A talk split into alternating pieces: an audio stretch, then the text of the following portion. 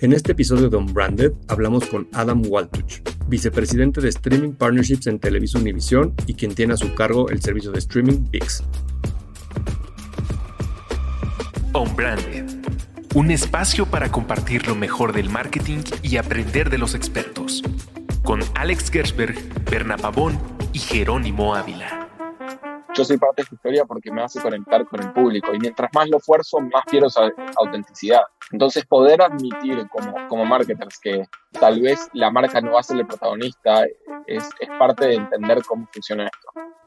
Hablamos sobre la búsqueda inalcanzable por la atención de los consumidores desde el punto de vista de marketing y a través de los años de experiencia que tiene trabajando en empresas como Netflix y Google. ¿Cuál es la diferencia entre un mensaje transaccional y storytelling? Un mensaje transaccional es, es el mensaje que te pone un producto enfrente y te dice por qué te interesa, por qué me debería gustar. storytelling es ignorar la parte transaccional y simplemente hacer que el producto funcione con la historia que estás intentando contar, en donde el core en ese momento no es el producto, sino más bien es la historia. Además, nos compartió algunos de los aprendizajes que ha desarrollado a lo largo de su carrera para entender en dónde y de qué forma se debe de contar una buena historia para que atrape nuestra atención. Creo que muchos ejecutivos de marketing caen en la trampa de decir, ah, pero, pero si mi producto no es el core, entonces mi ganancia es parcial. Y mi respuesta a eso es que creo que es lo contrario. Creo que tu producto sin protagonismo en una historia que es muy relevante para la audiencia que está del otro lado, es mucho más relevante que tu producto como protagonista en un contexto que a nadie le interesa. Bienvenidos a Unbranded, un podcast de marketing. El día de hoy platicaremos de la búsqueda inalcanzable por la atención de los consumidores. Mi nombre es Berna Pavón. Yo soy Alejandro Geschberg. Y bueno, hoy tenemos un invitado muy, muy especial. Tenemos a Adam Waltuch, que es el actual Senior Vice President de Streaming Partnership en Televisa Univision, liderando el servicio de streaming llamado VIX, con una carrera brillante pasando por Google, siendo parte del desarrollo de productos muy, muy interesantes como es el Google Cloud y los AdWords. Después fue líder de partnerships Además, Netflix nos por compartió más de seis algunos años, de los aprendizajes que ha desarrollado a lo largo de su colaboraciones carrera de marcas entender en dónde y de qué forma de la debe de plataforma, contar una buena historia eh, para algunos de ellos que todos hemos visto y consumido, como son Casa de Papel, Luis Miguel, Club de Cuervos, entre otros. Y además es un, un, ser humano increíble que ha dedicado mucho tiempo como voluntario en varias instituciones, dedicando tiempo y esfuerzo para ayudar a los demás. Adam, es, es un gusto tenerte por acá. Me pongo rosco, no sé qué decir. Gracias. Necesito traerte a cada reunión que tengo, Alex, para que hagas esa intro. Siempre las intros tienen este efecto entre el momento de humildad de decir, wow, suena bien, y por otro lado, también el momento de decir, ya llegué muy lejos, no sé si mi edad mental con mi edad física coincide, ¿no? La segunda no la había pensado, pero ahora me dejaste pensando. A mí me pasa cuando me presentan que digo, podría decir que, que tendría 50 años, oh, qué bueno que todavía no, pero he hecho mucho, ya merezco un retiro. Eh, hay, decíselo a mi jefe y a mi esposa, pero de acuerdo. Oye, Adam, pues creo que no podemos empezar a hablar de la atención, como bien decía Berna, la incansable búsqueda de la atención, sin saber qué es lo que a ti, Adam, más te llama la atención en este momento, qué es lo que te mueve, qué es lo que hace que todos los días te, te levantes eh, con emoción y, para salir a hacer tu día, que en términos de atención y de lo que más te mueve, ¿qué, es eso en Adam? Uf, creo que la respuesta va por dos lados. Primero va por el el lado profesional y lo que estoy haciendo ahora. Este nuevo proceso de Televisa, Univisión y este tema de VIX y demás, a mí me, me, captivó cuando, cuando me lo contaron. Cuando vinieron las personas que están empezando a manejar esto y me contaron el problema, dije, mi primera reacción es, bueno, pero eso no es un problema. Y después, mientras más lo entendí, más me di cuenta que era un problema y, y eso hoy me mueve muchísimo. Y ese problema es, la frase de cabecera es un servicio de streaming de latinos para latinos, de hispanohablantes para hispanohablantes. Y mi primera reacción es, pero eso ya existe. Digo, Netflix y Amazon y todo el mundo tienen contenido en español.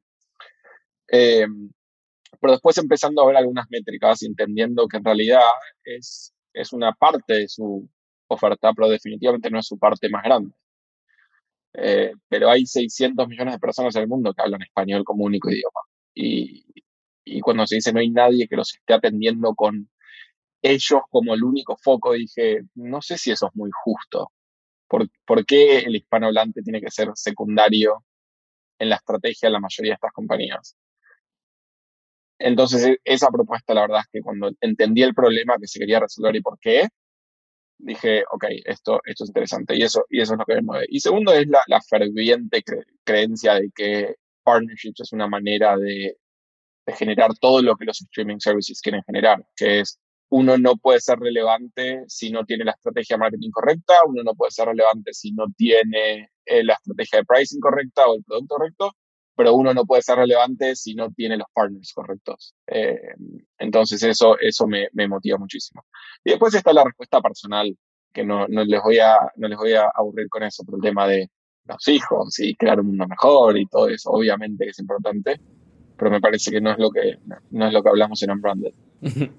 Pero claro que lo es, pero algo que me, que me gusta mucho el cómo, y creo que esto conecta definitivamente con esa parte que crees que no conecta, porque yo creo que a veces ese fondo es mucho más importante porque ahí está el, por qué nos levantamos todos los días, pero me gusta mucho el, el, cambio de visión de una apropiación de cultura, que puede ser lo que hacen cualquier otra plataforma, y el nacer con esa cultura, que creo que es lo que hace VIX, y, definitivamente eso es un motivo muy grande, ¿no? El, decir soy de hispanohablante para hispanohablante dista muchísimo de una apropiación cultural que a lo mejor y a veces se relaciona con una oportunidad de negocio versus el motivo central. Realmente este, este sentido que puede sonar romántico, ñoño o a la antigua, de estar conectado en el porqué de nuestras compañías y de, y de ese sentido de trascendencia, porque en la apropiación probablemente viene el tomar solo un provecho de. Y creo que cuando haces peer-to-peer, pues viene en un crecimiento de la industria, en un crecimiento de la cultura, en el enaltecimiento de esa propia cultura. Y creo que a veces hace falta, bueno, no a veces, hace falta mucho más de eso, ¿no? Es que hay, hay total, hay un punto que es importante que es, tampoco es cierto que el, resto de los players ahí afuera no son auténticos. Digo, y, yo lo vi en primera persona, la mayoría de los servicios de, contenido de streaming tienen gente increíble que nació, creció, vivió en Latinoamérica y, es hispanohablante, equipos sentados en esas regiones. Entonces, yo tampoco es justo decir, eh, eh, son un equipo, una banda de gringos tomando decisiones por regiones, no, no es así, pero sí es cierto que en ninguna de, de esas, eh, y en un mensaje más romántico, en el core, en la visión, en la misión, como quieran llamarlo, no hay un, punto de somos 100% hispanos, ¿no? No lo hay. Es, hay un mensaje que es muy claro, es queremos tener todo para todos. Y hay, hay mucho valor en eso. Digo, hay mucho valor en que una compañía de streaming diga, quiero que en Hispanoamérica me, me, traten como un igual, pero si me voy a Japón me traten como un igual, y si me voy a Italia me traten como un igual. Y creo que hay mucho valor y, y lo han hecho muy bien. Pero ser todo para todos no es lo mismo que ser algo para alguien específico. Entonces, creo que de ahí es donde, donde venimos y donde nos, nos interesa mucho el hecho de, de, de esa autenticidad y de, y de, cumplir con ese mandato. Claro. Oye, y todos al final tenemos claros que siempre estamos expuestos, digo, dando, dando un giro más hacia, pues hacia ese, a ese algo a lo que tú te has dedicado en los últimos años, y es el cobrar o buscar esa relevancia o el ser importante para las personas, porque hoy estamos expuestos a miles de impactos eh, a lo largo de, de, la semana en todos los canales posibles, digitales, en nuestro entretenimiento, en la calle, en donde sea. ¿Cuál crees tú que es la fórmula para poder cobrar esa relevancia a partir de todas esas distracciones? ¿no? Y, hoy, en un mundo saturado y con un ruido tremendo, eh, ¿qué es lo que tú has aprendido en los últimos años respecto a esa relevancia? Creo que no tengo la respuesta, porque si la tuviera, eh, sería un gurú, pero lo que creo es lo siguiente. El ejemplo de Netflix para mí es fantástico. El ejemplo de Netflix fue muy claro. Lo que Netflix siempre buscó hacer es tener un mensaje auténtico y legítimo en el momento correcto a la persona correcta. Es exactamente lo contrario a ganar share of voice. Share of voice es que es intentar ser quien grita más fuerte. Al final de cuentas es eso, es mientras más gasto, más share of voice tengo.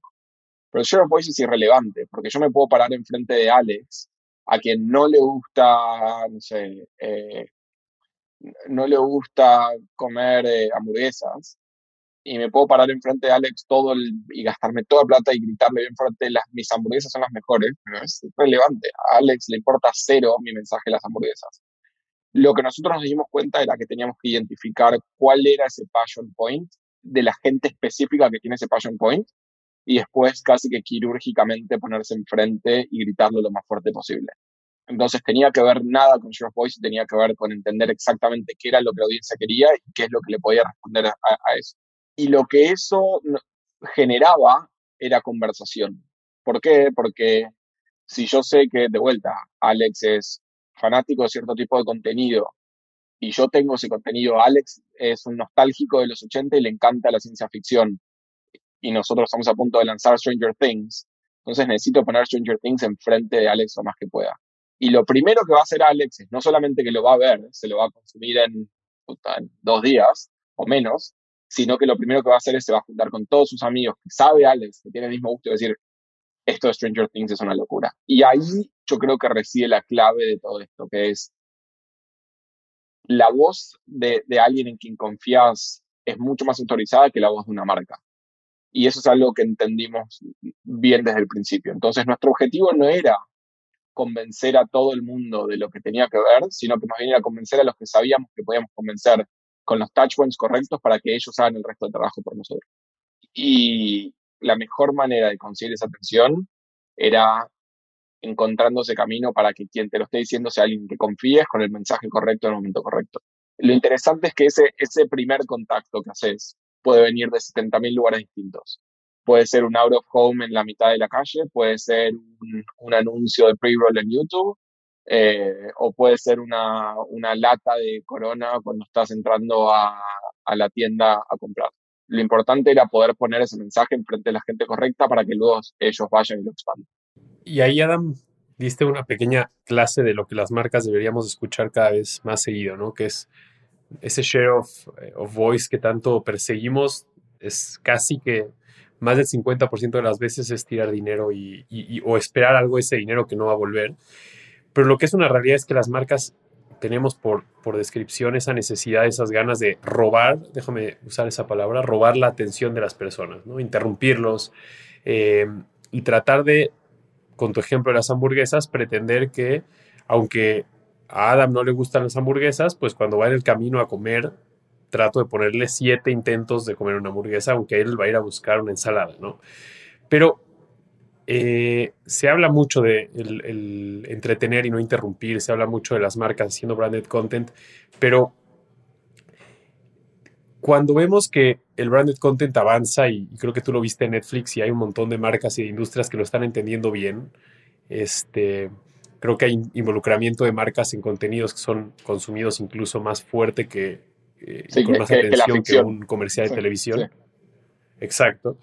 Pero, pero hay otra cosa que, que a mí me, me parece impresionante y, y, entiendo que la respuesta también, si la tuviera, serías más gurú todavía, pero la gente está pagando para no tener un anuncio y parte de la razón por la que está dispuesta a pagar ese fee es por tener acceso a un contenido curado, bien producido, etcétera, pero también va a exigir que a cambio de su dinero, este, no le pongan anuncios y no le ensucien el journey, no le ofrezcan las hamburguesas que no quiere.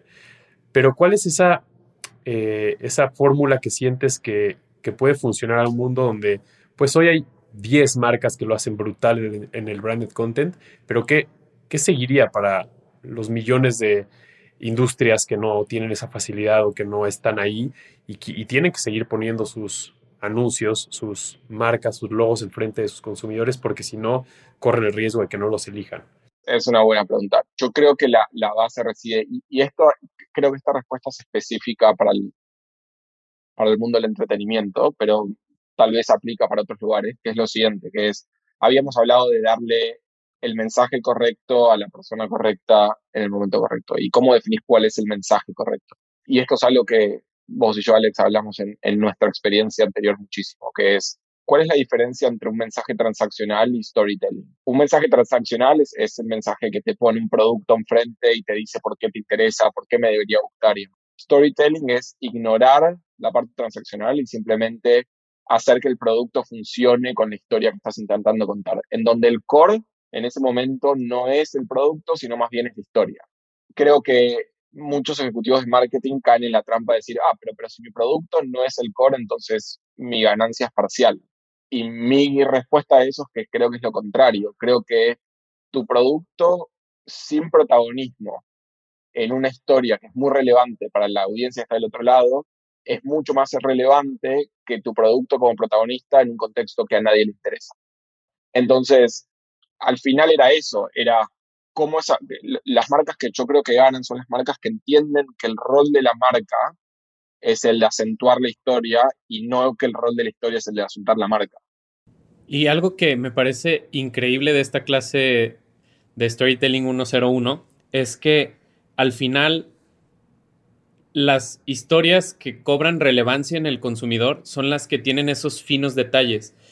Y entonces cuando tú conectas con ese fino detalle de que estaba haciendo mucho calor y le diste un trago a la corona, ese simple trago conectó a la audiencia con la historia, sin necesidad de hablar de corona y tomar un protagonismo que al final asusta e incomoda a la audiencia. Cuando yo le doy un sorbo, simplemente involucro la historia y digo, quisiera estar en la playa tomándome una cerveza, la que sea. Y entro a esa historia, conecto con esa historia contándose. El momento en el que se ve la corona media, a medio plano irrumpiendo en la escena, pues es como, ah, qué descaro, ¿no? Eh, totalmente. Y al final vuelve casi que a casi que a la manera histórica de cómo escribir un brief de marketing, en el que empezás con cuál es el producto, the reasons to believe y demás, y, y al final eh, creo que en, en, este momento, cuando pensamos en cómo integrar estas marcas al contenido, el, el brief se da vuelta por completo. Y el, y el cómo entra el producto tiene que ser en base a cuál historia se está contando y no, no generar una historia para justificar el producto. Y creo que hay marcas que lo están haciendo súper bien. Les voy a dar otro ejemplo hay un concepto que, que es mezclar la, por alguna razón Coca-Cola lo ha hecho muy bien en mezclar nostalgia con su producto. Entonces, le hacía todo el sentido del mundo a Coca-Cola en Time Stranger Things, porque no hay show más nostálgico que ese. Entonces, a Coca-Cola casi que ni, le importa que cuando están tomando que la posición de la lata, es como, es, no tiene ningún sentido. Lo importante es yo soy parte de esta historia porque me hace conectar con, con el público. Y mientras más lo esfuerzo, menos pierdo, más pierdo autenticidad.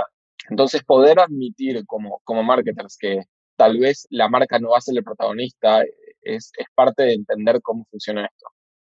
Total. Y, y, y requiere, y lo digo desde la experiencia, requiere hacerte varias preguntas, incluso pelear dentro de la organización, porque, porque no es lo mismo entender eso para un para un marquetero que para un tal vez el, el, CEO o el que tiene que ver el PNL y, y, se muera de miedo de decir no se ve derecha la corona, se ve volteada o la coca la están agarrando de una forma incorrecta. Totalmente. Entonces es pelear internamente, pero una pregunta, dame en ese sentido y, y, yo soy un poco víctima de lo que te voy a preguntar, pero a mí muchas veces me, me llama la atención y, y coincido con esa provocación que recibo constantemente, que es, no, para ti es muy fácil, porque tu producto es cerveza, cerveza es divertida, cerveza conecta a la gente, la cerveza tiene un rol en un montón de momentos de las personas, pero si es una realidad que ya la atención no se puede comprar, que tenemos que ir a ser genuinos y encontrar cómo orgánicamente nos cruzamos en el camino con, con la gente.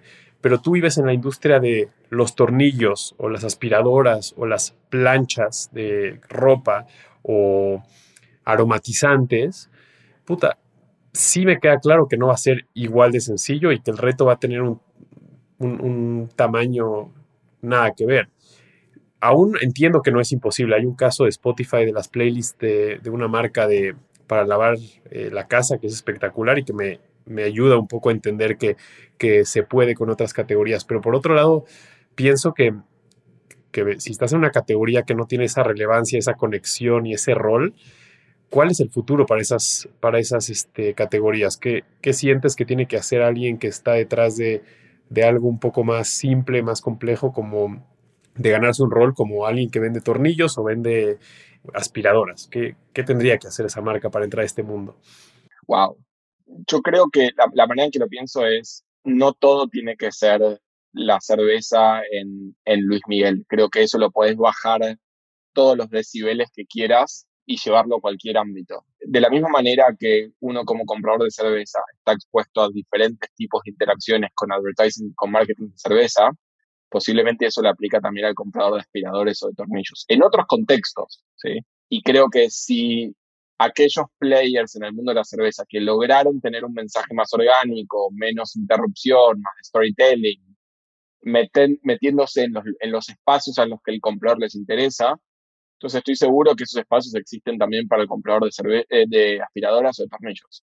Em, sin ser un experto de qué consume esa audiencia, yo estoy seguro que la persona que va eh, una vez por semana al Home Depot para comprarse tornillos está consumiendo contenido de alguna manera.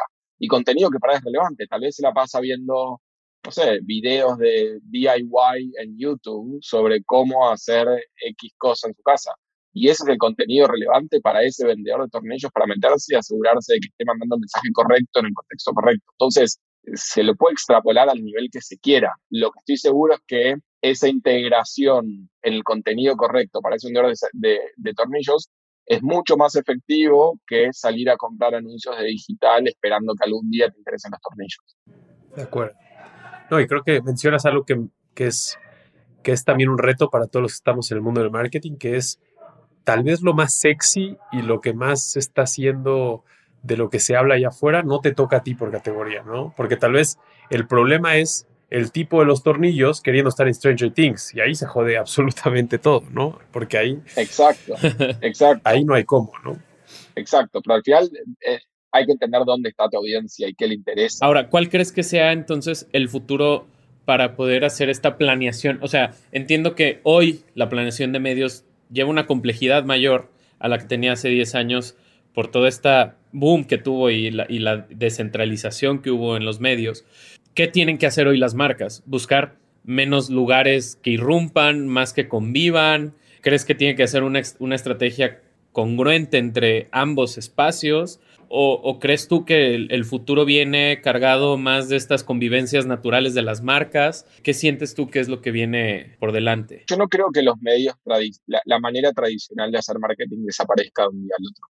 Eh, lo que sí creo es que hay un, cierto nivel de... Se están generando maneras mucho más robustas de poder hablarle, insisto con esto, con el mensaje correcto la persona correcta en el momento correcto. Yo no creo que que una conversación de marketing saludable es la de decir cuánta plata nos vamos a gastar en medios o cuántos RPGs se está generando. Me parece que esa conversación tiende a ser obsoleta eh, y la conversación pasa a ser a cómo estoy mandándole el mensaje, insisto, con el mismo mensaje, el mensaje correcto. Entonces, ¿qué es lo que pueden hacer las marcas para adaptarse a esto? Yo creo que, a ver, número uno es entender un poco dónde se mueve su audiencia. No, no sé si eso está pasando el nivel de que debería estar pasando. Y número dos, creo que tiene que haber cierto nivel de conversación de cómo estamos haciendo storytelling con la marca. ¿sí? Y de vuelta, eso aplica para el vendedor de cerveza como el vendedor de tornillos, versus solamente movernos en métricas duras como pasó históricamente no, no, no creo que responda 100% a tu pregunta y de vuelta no creo que eso pase de un día para el otro. Pero si la conversación de un, plan de marketing de cualquiera de las marcas que están ahí afuera es simplemente basada en métricas duras de alcance y nada más, y no hay una evaluación del mensaje a nivel de storytelling, creo que es una, es una alarma para, para hacer sonar.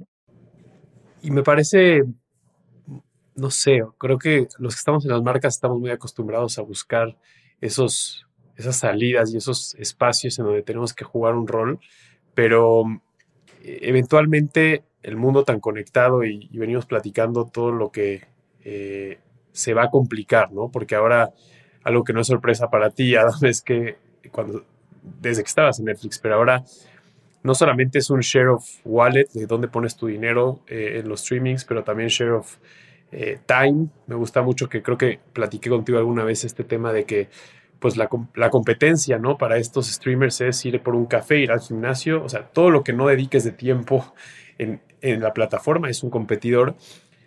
¿Y, qué nos queda a nosotros del lado de las marcas en un mundo donde se está haciendo un mundo que quiere a las marcas un poco fuera de, o por lo menos la forma común de estar como marcas, pero al final necesitamos seguir hablando de los atributos de nuestro, de nuestro producto, tener credibilidad, tener presencia, tener, eh, trabajar el funnel, ¿no? Desde la awareness hasta la conversión. ¿Qué, ¿Qué, sientes que es el futuro? ¿Qué, ¿Cuál va a ser el próximo plan de medios o plan de conexión con consumidores en los siguientes años cuando estés Ahí hay, hay tres cosas. Primero, para, para, ilustrar un poco lo que decías del ejemplo de Netflix, había una frase muy interesante en Netflix que se decía mucho que era eh, al final tu mayor competencia no son los otros generadores y distribuidores de contenido, tu mayor competencia es dormir. Eh, tu mayor competencia es el gaming. Eh, o lo que decías vos, en el gimnasio, tomar un café. Em, y, y, yo no creo que eso sea cierto solamente para compañías que están en el mundo del entretenimiento. Porque al final de cuentas, si vos como marca de cerveza sos consciente que necesitas llamar la atención de ese cliente para que luego vaya y la compre, entonces en definitiva vos también estás compitiendo por ese share of attention, ¿sí? Porque si yo estoy mirando VIX, o estoy mirando Netflix, estoy mirando lo que sea, no estoy mirando un, un, punto de contacto que vos querés crear para mí para convencerme de que tu cerveza es mejor. Eso por un lado. Por otro lado es, yo no creo que la estrategia solamente pueda ser esa estrategia de ignorar todo lo que vos mencionaste, que es mencionar cuáles son tus atributos, porque eso es mejor que el resto y demás, pero creo que eso siembra la demanda y después la terminás de capturar con el, el hit final. Y no importa cuál sea el proceso, puede ser que primero pasa storytelling y después viene tu anuncio de los atributos, o primero son los atributos y después viene el storytelling, pero las dos se necesitan para generar ese nivel de convencimiento final que haga que ese consumidor vaya a la tienda y lo compre. Entonces, si, asumís que todas tus estrategias de cómo generás todo lo que ya sabes cómo generar, las seguís manteniendo y le puedes dar dial up o dial down en base a lo, a lo que funcione y lo que no funcione, yo lo que creo es que los planes de medios van a ir poniendo a, ok, esto lo tengo acá, pero ¿cómo doy ese, ese final que estábamos hablando recién, no? Y ese hitazo final es, para mí, es no intentar inventar el espacio para generar la atención, sino subirse al espacio que ya sabes que funciona, ¿sí? Entonces, lo que estás haciendo es, no estás intentando robar el share of attention de otro lugar, sino que vos como marca estás metiénute a donde el share of attention ya existe. ¿sí? Entonces, por ejemplo, otra, otra estrategia para mí en el sentido increíblemente eh, exitosa es la de hace un par de años de Burger King con el FIFA, que es, si yo como marca sé que no puedo sacarle tiempo a ese gamer que está jugando el FIFA, entonces ¿cómo me meto yo como marca en el FIFA? ¿Sí? Entonces, creo que esa idea de, ok, voy a hacer todo esto y me voy a asegurar que todas las marcas, todos los, eh, los consumidores sepan que mi hamburguesa es la mejor y que tengo, no sé, el mejor precio y que tengo tantas sucursales, etcétera, etcétera. Pero al final necesito darle ese hitazo final en donde ese está y esa persona está jugando al, al FIFA en el Xbox, en la PlayStation y ahí me voy a meter. Para mí de eso se trata ahora. Es vos como audiencia, como marca, entender dónde está la audiencia y decir, ok, me quiero, me quiero meter ahí y hacer piggyback de ese attention versus tener que intentar inventar otra cosa completamente nueva. 100%. Y sí dificulta, o sea, un poco la conclusión es, sí va a dificultar a las marcas que no entiendan dónde está esa oportunidad, como en el caso de Burger King el FIFA, ¿no? Y la marca que no entienda a dónde su audiencia está volteando a ver, sí va a empezar a sufrir en términos de, de tener ojos en, en los mensajes que quiera dar o, que, o ser considerado incluso. Si no sabes quién es y dónde está, no tenés chance de ganar. Se acabó todo, totalmente. Todo esto me lleva a un momento crítico donde el resultado termina importando, ¿no? Y el llevar un momento a la acción, o, o si esa atención no la convertimos en algo, ya sea una acción que creo que sería, sería ilógico pensar en ventas, pero pensar que esa atención la podríamos compartir o convertir, perdón, en un comportamiento, en una acción, eh, en algo que, que, retribuya a la marca ya una, un, un, terreno ganado. ¿Qué es lo que tú has identificado que puede funcionar o qué buenas prácticas pueden funcionar para ese otro lado que busca, de cierta forma, capitalizar esa acción?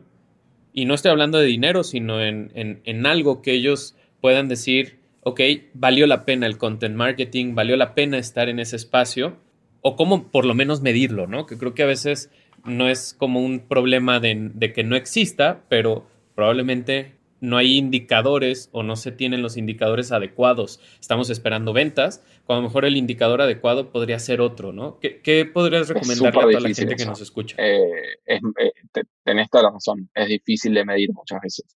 Y sobre todo con plataformas nuevas donde la medición o, no está transparente o no está tan abierta o, no sabemos cómo medirlo. Entonces, es cierto que eso es un, es un problema. Algo que nos ha servido en el pasado es intentar hacer que estas experiencias sean full circle, ¿sí? Entonces, si tenés tu estrategia tradicional de medios y después tenés un layer arriba de storytelling, hasta puedes poner un tercer layer que es, ok, punto de venta o, producto, lo que sea, y realmente capitalizar directo versus esperar que se traslade a, tu producto genérico. Y ahí sí puedes machear uno contra uno, porque les voy a dar un ejemplo de, que, tengo justo acá atrás mío. Em, cuando se hizo Stranger Things Coca-Cola, no solamente estaba metido Stranger Things Coca-Cola, sino que eso se traducía también a punto de venta y a producto. Entonces, en ese momento lanzamos la Coca-Cola Upside Down, que la estoy mostrando ahora en cámara para los que están escuchando. Y el mismo ejemplo se puede aplicar a, no sé, lo que se hizo con Club de Cuervos y Corona y demás. Eh, y ahí sí había un, un traslado específico de esa inversión a un producto específico. Esa es la manera, tal vez, la, la más fácil de medir, pero la más difícil de ejecutar. ¿sí? Puntos en el medio hay, algo que nosotros siempre recomendábamos a las marcas cuando trabajábamos en algún tipo de brand partnership era intentar medir eh, awareness, intentar medir eh, eh, alguna métrica de affinity y sí se veía movimiento, sobre todo cuando hacías doble clic en esas audiencias que estaban especialmente interesadas en ese tipo de contenido. Pero al final de cuentas, no solo, y, y vos le dijiste muy bien, no era solamente un objetivo de ganar ventas, sino que era un objetivo de ganar ese nivel de, de relevancia, ese nivel de affinity entre las marcas.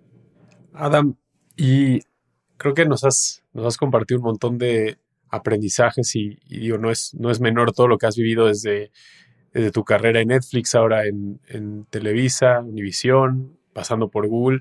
Pero me gustaría irme a, un, a una pregunta un poco más de, tono personal, pensando que a nosotros nos escucha mucha gente de la, de la industria del marketing, nos escucha mucha gente eh, que sigue estudiando o que está decidiendo qué estudiar.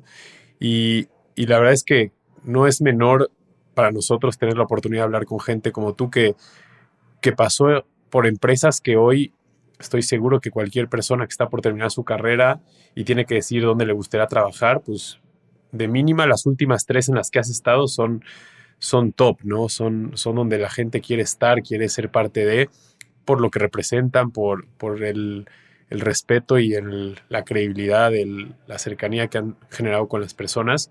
Pero que ¿Qué le puedes compartir tú a un estudiante de marketing o a alguien que está en la industria en términos de, de, tu carrera, de, ser un, eh, un, apasionado del marketing, de las marcas, de, conectar con la gente? ¿Qué le recomendarías a esa gente que tal vez está en ese momento donde tiene que tomar decisiones de su futuro, saber eh, o, tratar de decidir ellos con, su propio, con sus propios este, méritos a dónde puede trabajar, a qué se quiere dedicar? Que de, tu experiencia, que además es brutal y pasando por lugares tan especiales, ¿qué le dirías a esa gente que está por empezar ese, ese journey? A ver, para empezar, yo no, quiero minimizar el hecho de que tuve suerte y fue un tipo afortunado y, no, no, quiero minimizar, pero no, no, definitivamente esa no es la respuesta. Pero creo que hubieron dos o tres claves que me ayudaron mucho a, a, llegar a los lugares que quería llegar en cuanto a las empresas. Lo primero es casi que, casi un foco absoluto sobre a, dónde quería ir en ese momento. Entonces, por ejemplo, en el momento de Google, yo cursando ya creo que el segundo o tercer año de, de, la universidad ya tenía clarísimo que Google era como el, el North Star para mí de compañías que quería trabajar. Y tal vez había tres o cuatro más, tampoco quería ser irrealista que era una o nada, porque las chances de que eso no pase son demasiado altas, entonces no hacía sentido, pero casi que un poco muy, muy, muy marcado de hacia dónde quería ir y después entender de cuáles, cuáles son las, las variables que me podían ayudar a acercarme a ese tipo de compañía. Eh, entonces, por ejemplo, si quería trabajar en Google, entonces definitivamente tenía que perfeccionar mi inglés, porque en ese momento Google se trabajaba mucho en inglés, entonces no había manera de no pasar mucho tiempo haciendo lo más que podía en inglés. Y eso no solamente significaba ponerse a estudiar inglés, podía ser, no sé, ver televisión en inglés, escuchar música en inglés, o, o sumarse un conversation club en inglés. Eh, o sabía perfectamente que el mundo del advertising online eh, era absolutamente importante. En ese momento era el negocio más importante de Google. Entonces, tomar cuanto curso pudiera tomar de advertising online o ayudar a, no sé, a un amigo a un familiar, lo que sea, a manejar su pequeña cuenta de AdWords de 5 dólares, cosa que el día que se llega a la entrevista con Google, que podía faltar uno, dos, tres años o nunca, al menos poder decir, entiendo cuál es tu producto, lo sé, esto es lo que creo que, puedo ayudarte. Entonces, para mí el, foco en de saber a dónde ir y después intentar prepararse lo máximo posible para, para ser interesante para ese tipo de, compañía era lo primero. El segundo aspecto es, y sé que esto es una, una propuesta difícil, pero es tanto networking como se pueda. El networking mueve al mundo casi. Y para mí era intentar hablar con cuanta gente pueda hablar, eh, sean profesores, sean exalumnos, sean amigos, lo que sea, que estén cerca de ese lugar y, intentar conocer más y, tener a alguien que sea como un, sponsor. Em, y lo tercero para mí y, lo final era, si no me, si no creía en el producto, o sea, si yo no, no era un potencial usuario, me iba a costar mucho intentar empujárselo a los demás. Entonces, una convicción de que no, no, no puedo, no puedo ayudar a empujar algo que yo no, no consumiría yo mismo. Eh, y, y, eso me ayudó mucho, porque el, de vuelta, a, tu punto anterior, Alex, que es si no entendés a tu audiencia, moriste. Y si vos sos parte de la audiencia de ese producto, ayuda un poco para tener un termómetro. Entonces, eso, eso ayudó, ayudó bastante. No sé si responde a la pregunta, pero debe, haber más cosas que me ocurren, pero eso es lo primero que me viene. Súper responde. Yo creo que esta plática les voy a dejar de tarea a mis alumnos, por lo menos estos últimos minutos, ¿eh? La verdad es que, Adam, muy, muy contentos y muy agradecidos por este ratito que nos, que nos diste. La verdad es que fue un gusto tenerte aquí, escuchar eh, lo que tu carrera, que ya es espectacular, pero además eres, eres muy joven, así que ni siquiera es eh, es muy pronto decir que, que, es una carrera ya es exitosa hasta el momento, pero no puedo imaginar lo que le falta a tu carrera y es un honor que, que puedes estar aquí compartiendo todo lo que has aprendido en este camino y, lo que falta. Y, y, nada, por otro lado, este, agradecerte el tiempo, agradecerte que estés aquí con nosotros y a la gente que nos está escuchando, si le gustó este capítulo, que, que nos ayuden compartiéndolo, que nos sigan en Spotify, en nuestras redes sociales, en donde sea que escuchen podcast como arroba branded podcast. Y no sé si, si por último ahí, Adam, quieras algún mensaje eh, de, lo que sea. ¿Quieres invitar a la gente a, descargar VIX? ¿Quieres invitar a la gente a ver tu trabajo reciente, a tu LinkedIn? Cualquier mensaje que quieras compartir. Es Mira, si todos los que nos están escuchando son hispanohablantes, entonces mi mensaje es que consuman VIX. Entonces, porque el mensaje es relevante para la audiencia con la que estamos hablando. Entonces no, me quiero no me quiero contradecir a mí mismo. Entonces, el chivo, como decimos en Argentina, hace sentido. Pero nada, un placer estar acá. Siempre, siempre bueno hablar con, con ambos y, y, acá estamos para lo que necesites. Muchas gracias, Adam. Muchas gracias, Adam. Qué gusto conocerte y, y gracias por tus palabras y todo este gran aprendizaje. Y pues bueno, nos vemos pronto en otro episodio más de Unbranded. Fantástico. Abrazo a todos. Abrazo. Gracias por escuchar On Revisa el resto de nuestro catálogo donde seguramente encontrarás otra conversación que será de tu interés. Tus comentarios y ratings en las plataformas de escucha nos ayudan a crecer y llegar a más personas. Nos escuchamos en el próximo episodio de On un podcast de marketing. On es una producción de Sonoro.